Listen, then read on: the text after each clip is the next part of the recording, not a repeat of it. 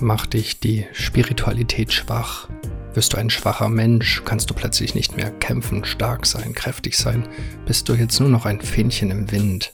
Vor deinen Weg in die Spiritualität, da konntest du noch beißen, da konntest du noch die Dinge machen, die gemacht werden müssen. Und jetzt? Jetzt geht das nicht mehr. Jetzt ist da dieses Herz. Und das lässt gewisse Dinge einfach nicht mehr zu. Wo ist es hin, dieses? Da muss man sich halt mal zusammenreißen. Da muss man halt mal durch. Das Leben, das ist halt kein Ponyhof. Das geht alles nicht mehr.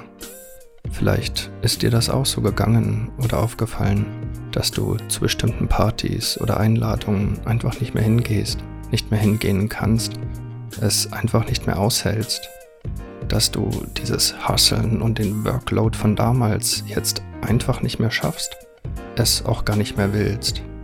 Irgendwas ist passiert.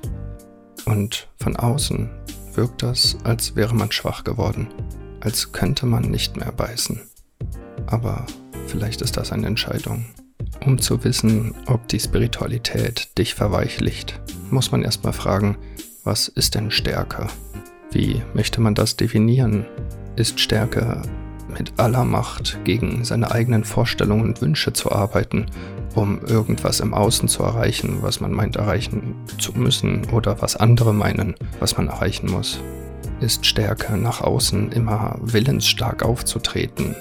Oder ist Stärke ehrlich zu sein und authentisch zu sich selbst, verletzlich zu sein, sich den Raum zu geben, den man braucht?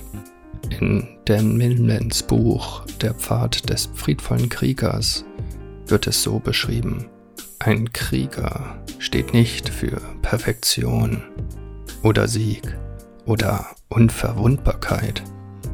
Er steht für absolute Verwundbarkeit. Das ist die wahre Tapferkeit. Es braucht Mut, Nein zu sagen. Es braucht Mut, in sich hineinzusehen, seine Schatten anzuschauen und aufzuräumen.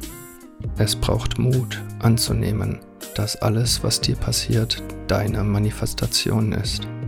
Es braucht Mut, Verantwortung für das eigene Leben zu übernehmen. Und es braucht Mut, schwach zu sein. Es gibt also vielleicht zwei konträre Interpretationen zur Frage, was ist Stärke? Ist Stärke der Aufwand an Energie, die ich in irgendein Thema investiere, mit Willen und Fokus und durch die Wand?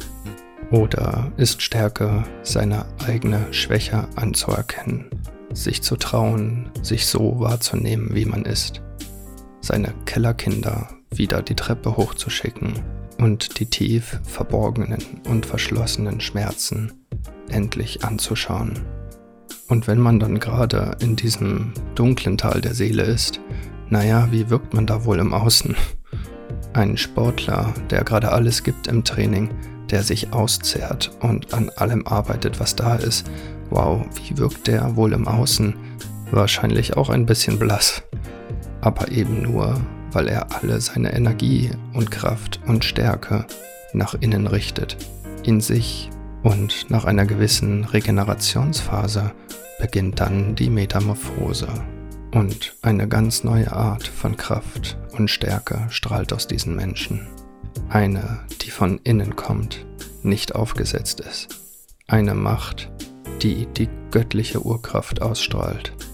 In der Kampfkunst gibt es das Sprichwort, Schmerz ist der Vorgang, bei dem Schwäche den Körper verlässt. Also nur, wenn wir im Außen schwach wirken und vielleicht das ein oder andere aus einem Grund, den wir vielleicht selbst gar nicht richtig verstehen, einfach nicht mehr machen können, bedeutet das nur, dass wir die Stärke haben, auf unser Herz zu hören. Endlich. Ich glaube, so mancher befindet sich gerade in so einem Transformationsprozess und wirkt schwach. Aber ist er nicht.